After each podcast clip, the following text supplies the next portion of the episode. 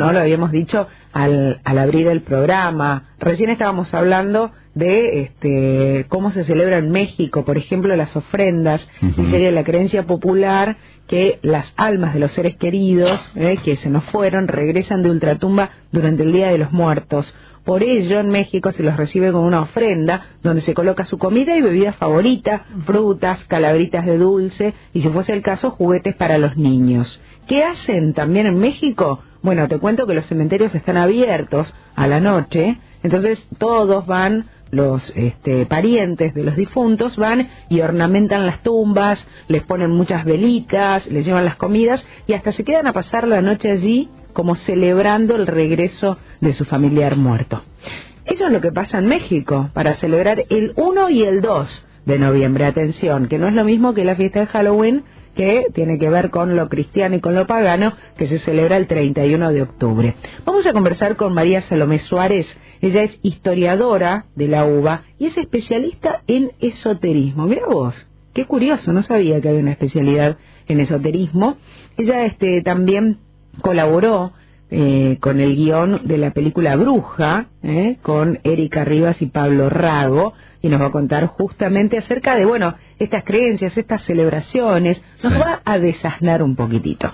María Salomé, muchísimas gracias por tu tiempo, bienvenida, mira qué tarde, Gustavo Zampayo y Ana Muratura te saludan. Gustavo, Ana, ¿cómo están? Acá un beso muy grande desde Estados Unidos. Y sí, la verdad que dentro de la historia, gracias a Dios, hay una nueva corriente que, los intelectuales están trayendo a las universidades, que es el debate sobre los temas esotéricos, sobre las prácticas brujeriles en la historia, lo que es ritual, que es algo que estamos sacándole un poco eh, de las cenizas, digamos, ¿no? del polvo de los libros. Justo de las cenizas de los muertos, porque se toma como los días de los muertos, ¿no? Sí, sabés que escuchaba cuando contabas lo de México, y que en realidad el ritual de Halloween, que es un ritual celta, tiene mucho de similar con, con el tema del ritual eh, mexicano. Porque en realidad lo que nosotros conocemos como Halloween, ¿no? digamos esta celebración de las calabazas y de los trajes y toda esa cosa colorida, tiene un trasfondo muy oscuro. El origen de esta celebración es celta y se encuentra en lo que se llama el Samaín, que es una conmemoración, te diría, milenaria celta, en la que los druidas, que eran estos eh, como eh, sacerdotes de la, de la vieja Gran Bretaña, lo que hacían era pedir por las almas de los fallecidos a los dioses. ¿sí? Se, se, hacían como una fogata, este, donde, donde en realidad ese fuego lo que hacía era simbólicamente ausentar a, a los espíritus malvados y además atraer a esos espíritus que ellos consideraban como buenos. No solamente eso, no solamente eso, sino que también eh, se llevaban a cabo bastantes sacrificios humanos. Y esos sacrificios humanos, que los podemos ver en las culturas aztecas también, en las culturas mayas, eh, tenían una función de, ver el futuro, como una suerte de oráculo. Esos mismos sacrificios. ¿no? O sea que es una, una festividad que tiene una, un trasfondo muy, muy oscuro. Y esta, esta barbarie, o lo que nosotros podríamos considerar como bárbaro, los romanos después cuando llegan a las islas las, las fueron prohibiendo, ¿no? Y, lo que sabemos en realidad, que no es mucho, si hay algunas investigaciones, pero no se sabe mucho, es que este, e, estos hechizos, como te decía, practicaban estos rituales antes de la conquista de Roma, y luego hay algunas campañas eh, que realizó el, eh, Julio César, y luego el emperador Claudio que fueron eh, empezando a limpiar toda esta idea mm. de, lo pagano, ¿no? En esta época en que, en que Roma digamos entre lo cristiano y lo pagano convivían. Claro. Ahora eh, vos vos este sos especialista en esoterismo, pero también este sos historiadora y y yo bueno estoy, me estoy siguiendo ahora esta serie Vikingos, ¿no? Y, y me encuentro con que claro, con que los vikingos tenían también, no sé si está, o sea, vos me decís esto tenía un trasfondo oscuro, pero la verdad es que he visto desde las creencias que tenían, por ejemplo, los vikingos, ellos la muerte era como realmente pasar a mejor vida. y para ellos la muerte tenía que ver con llegar a ese lugar, el Valhalla o algo así, este, que era, e, e, era el lugar esperado, o sea, esperabas como toda la vida para allá. Y se te moría un familiar, se te moría un hijo, se te moría, decías, qué suerte, está en el Valhalla y era como que llegar al, al sumum de, de, tu vida, ¿no? Poder trascender y llegar a ese otro lado. Y digo, se celebraban también todo este tipo de, de, ofrendas que tenían que ver con sacrificios humanos, pero iban como felices a formar parte de las ofrendas. O sea, el que era elegido para, para ser asesinado, según nuestra cultura, en, eh, en una de estas fiestas, iba feliz y la familia lo acompañaba feliz. Claro, bueno, viste que hay un dicho que dice que la historia la cuentan los que ganan, ¿no? Claro. O sea que, este, qué es lo que nosotros contamos la historia desde un punto de vista y ahora eso, gracias a Dios, con eso se decía de esta nueva ola de historiadores que está tratando de, de, sacar a todos estos personajes de la historia como los astrólogos, los magos, eh, las brujas, no como personajes eh, malos o estigmatizados, sino como protagonistas de la historia que jugaban un rol. Por supuesto que todos estos rituales, eh, incluso hoy, si uno va a algunas culturas indígenas, eh, siguen practicando esos rituales que para nosotros podrían ser una, una cosa espantosa y sin embargo para ellos es algo común y tiene que ver con la vida misma. Esto pasó, eh, digamos, como, como uno llega a este Halloween, ¿no? Digamos, con esto, con esto que los romanos empezaron a, a a reprimir, a perseguir. Este, vos pensás que justamente eh, eh, estos rituales, lo, lo, que lo que significa el samaín en sí, tiene tiene como dos partes, ¿no? Digamos, esto es bien bien pagano, porque eh, los celtas dividían dividían la, la, festividad en dos grandes épocas, en el invierno y en el verano, tiene que ver con los solsticios.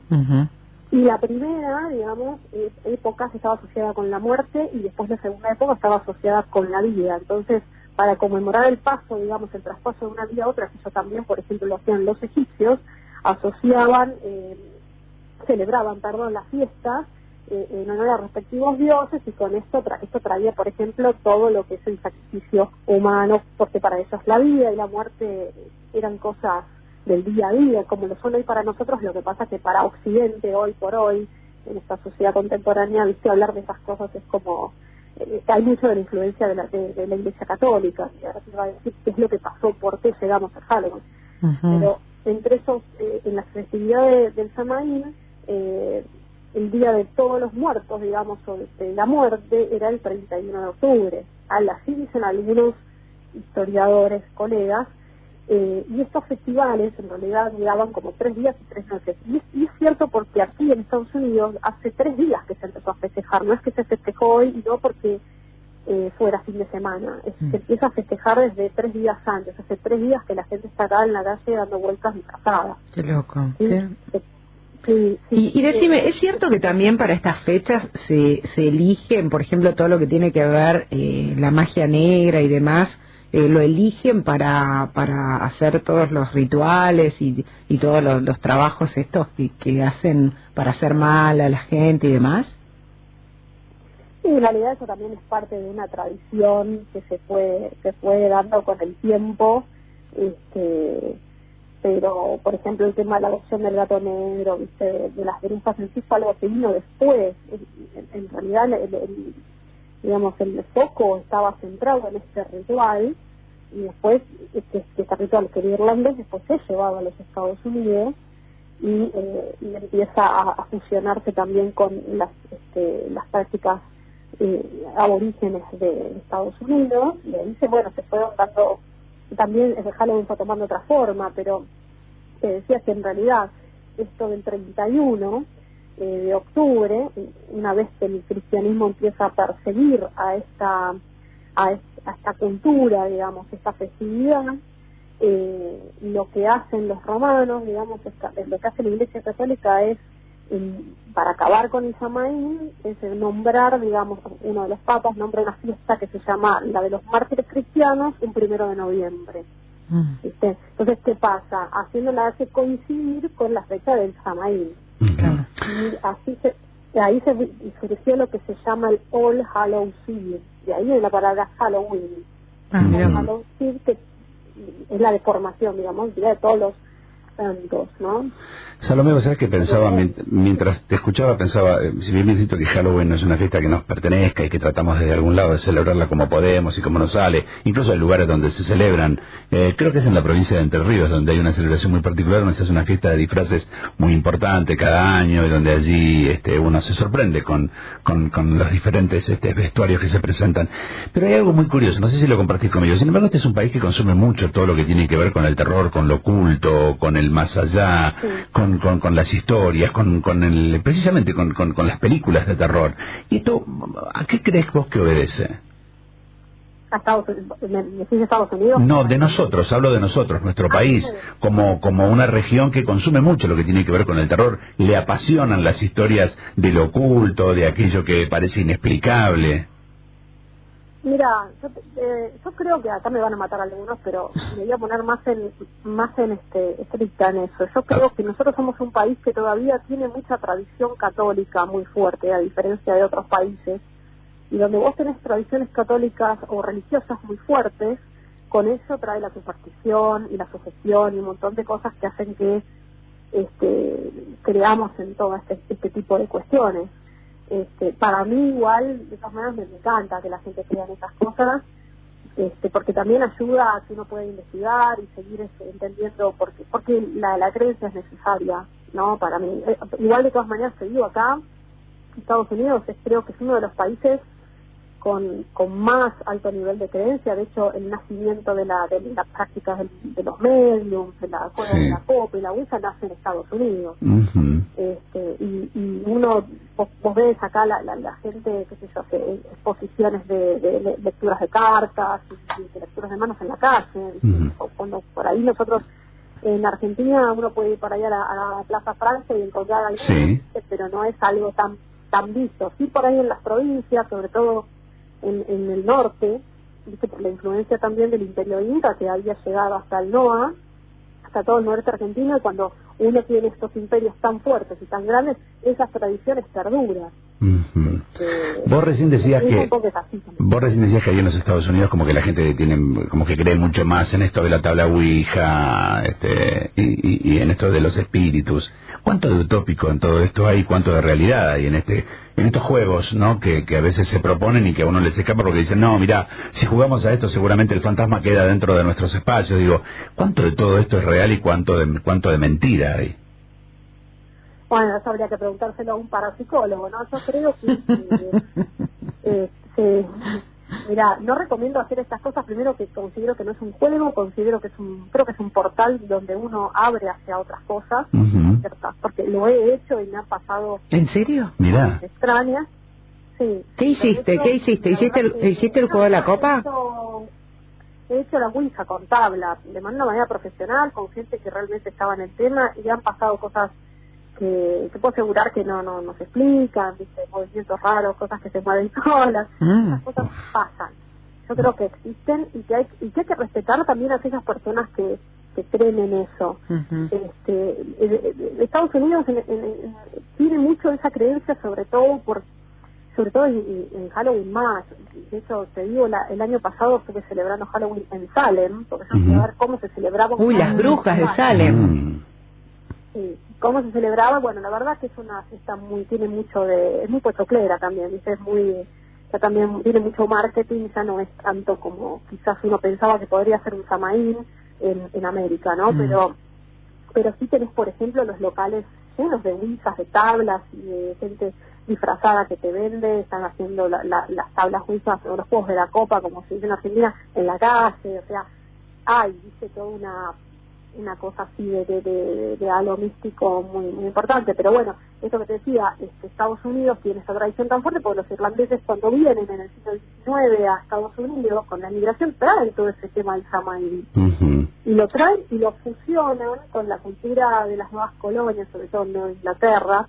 De, si no sé si vieron la película La Bruja, de Witch, que es eh, argentino-escocesa, es argentina-escocesa la chica este, que está muy bien muy bien tomado el tema de la bruja porque no es una bruja explícita, es como lo que pasa es que hay todo un delirio religioso que lleva también un poco a esta locura de creer que esa chica es una bruja. Está, muy bien, no quiero la película, pero mírenla porque realmente está muy bien enfocada. Y esto de, eh, de, por ejemplo, acá el tema de las, de las calabazas, que es algo que siempre me preguntan, ¿por qué se usa una calabaza en Halloween?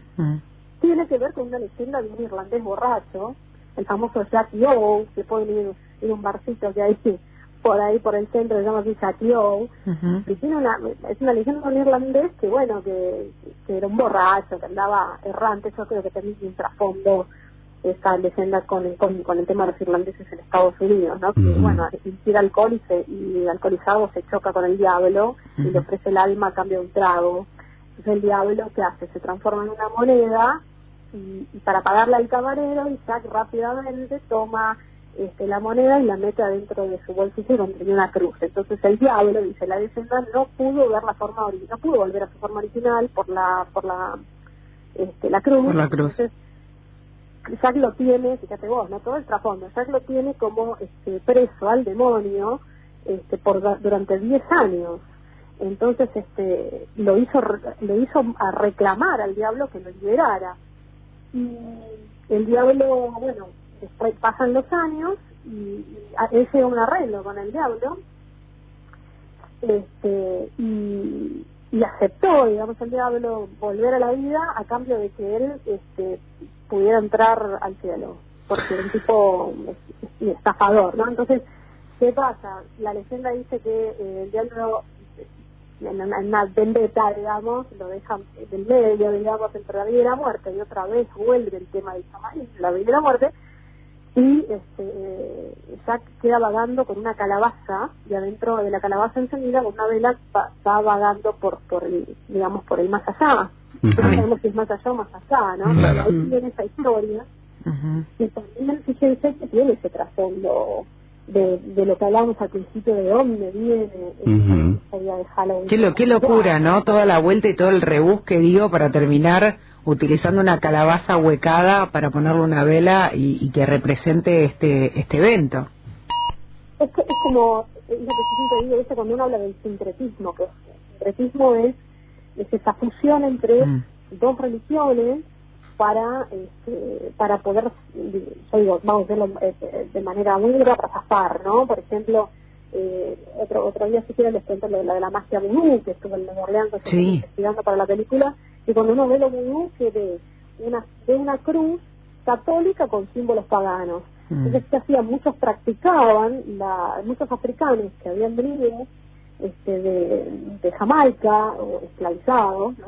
por, toda la conquista, eh, practicaban en secreto, pero disfrazados, practicaban eh, su, digamos, su religión disfrazado de católicos. Lo mismo sucede con la Virgen de Guadalupe en México. Hay, hay muchísimos eh, sincretismos y bueno, termina sucediendo eso, ¿no? Con Halloween a veces que es lo mismo, de alguna mm. manera este, la, la, los celtas trataban de mantener su, creencia sin que los romanos los reprimieran, entonces fueron convirtiendo y así fueron funcionando y ahí sí se van dando estas, estas festividades que hoy las tomamos como algo de lo, justamente de lo popular.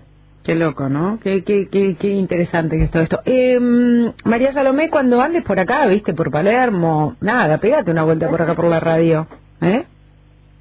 Obviamente, a fin de año voy a estar, creo que el año próximo, cuando me confirmen el, eh, se estrene la película, voy a estar ahí, así que... Así nos venís a contar todas estas historias que nos encantan. ¿Tenés alguna página? digo, el rodaje de la película es muy, el rodaje de la película fue muy fuerte porque tenía mucho de toda esta ritualidad y tanto los actores como los directores estábamos todos muy compenetrados. Había toda una energía bastante loca. ¿Tenés alguna página donde seguirte? Eh, en el Facebook estoy como el ático mágico de Salomé, que ahí hay, varias. Este, ¿El ático mágico de Salomé? Sí, ahí van a encontrar eh, información sobre algunas curiosidades de la historia, siempre hablando de lo esotérico.